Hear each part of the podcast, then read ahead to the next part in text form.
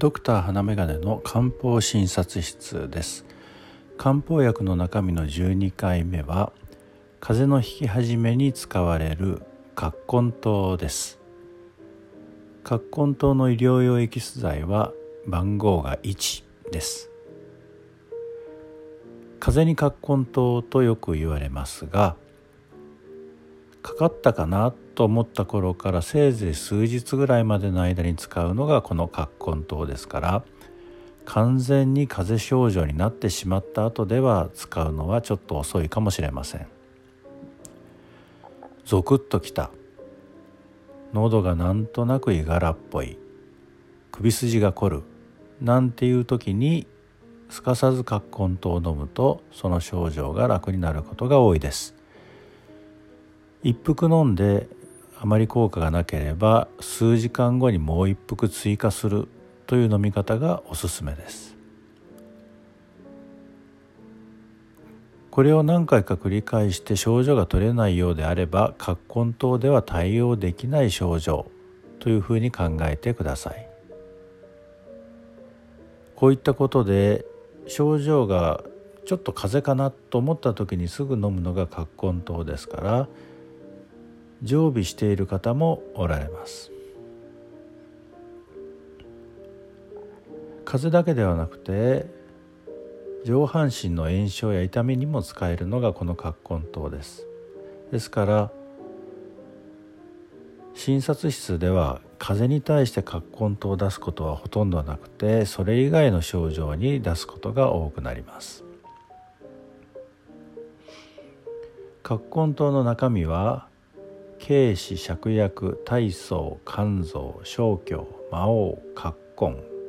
の7種類から構成されています。軽視は気の巡りを良くし体を温めてくれます。芍薬は筋肉が緊張しているのを和らげ血液を補ってくれます。体操肝臓小胸は胃腸を整えます。魔王は痛みや咳を止めてくれます。葛根は首筋から背中にかけてのこりを緩和してくれます。こういうような生薬構成となっています。この中で軽視芍薬体操肝臓小胸の組み合わせは軽視糖という別の漢方処方の組み合わせになります。軽視糖も風邪の引き始めに使うやつですけれどもどちらかというともう少ししっとりと汗をかいているというような方に使います。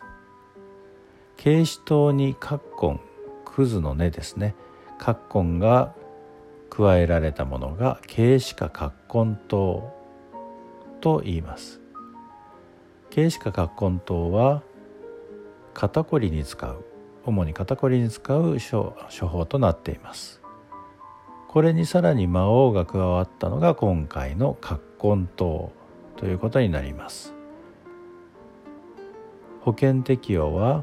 自然発汗がなく頭痛発熱悪寒肩こりなどを伴う比較的体力のあるものの次の諸症。感冒鼻風邪熱性疾患の初期。炎症性疾患として結膜炎角膜炎中耳炎扁桃腺炎乳腺炎リンパ腺炎が挙げられており肩こり上半身の神経痛じんましんとされています。ご存知の方もおられると思いますが落語で葛根湯医者という枕に使う話があります。藪医者の代名詞みたいにして使われているこの葛根湯医者ですが頭が痛い人が来ても腰が痛い背中が痛いという人が来ても目が痛むという人が来てもあるいは付き添いできている人にまで葛根湯を出すという何でも葛根湯で済ましてしまおうという医者ということで藪医者とされているのですが頭が痛い人は頭痛ですから使って当然ですね。背中が痛い人というのは保険適用の中では肩こりと書かれていますが首筋から背中にかけてのこりを取ってくれるのでこれも良しとしましょう。目が痛いというのは結膜炎や角膜炎を起こしていたのかもしれませんし付き添いできた人はちらっと見ると鼻をぐずぐずさせている。本人は気が付かなくても鼻をぐずぐずさせていたり着物の襟首から見えるところにジンマシンが出かかっているというようなことに気がついて葛根湯を出したのかもしれません。だとするとこのお医者さんはやぶ医者ではないのかもしれませんね。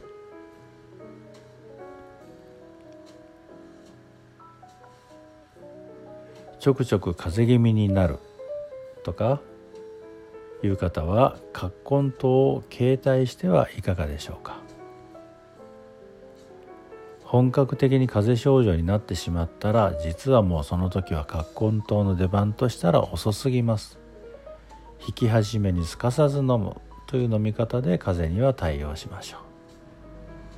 それ以外の保険適用の症状にはそれほど急ぐ必要ありませんからお医者さんで出してもらってもいいかもしれません。今回は葛根湯をご紹介いたしました。今日があなたにとって素敵な一日となりますように。ではまた。メディカルインフォメーションシアターがお送りいたしました。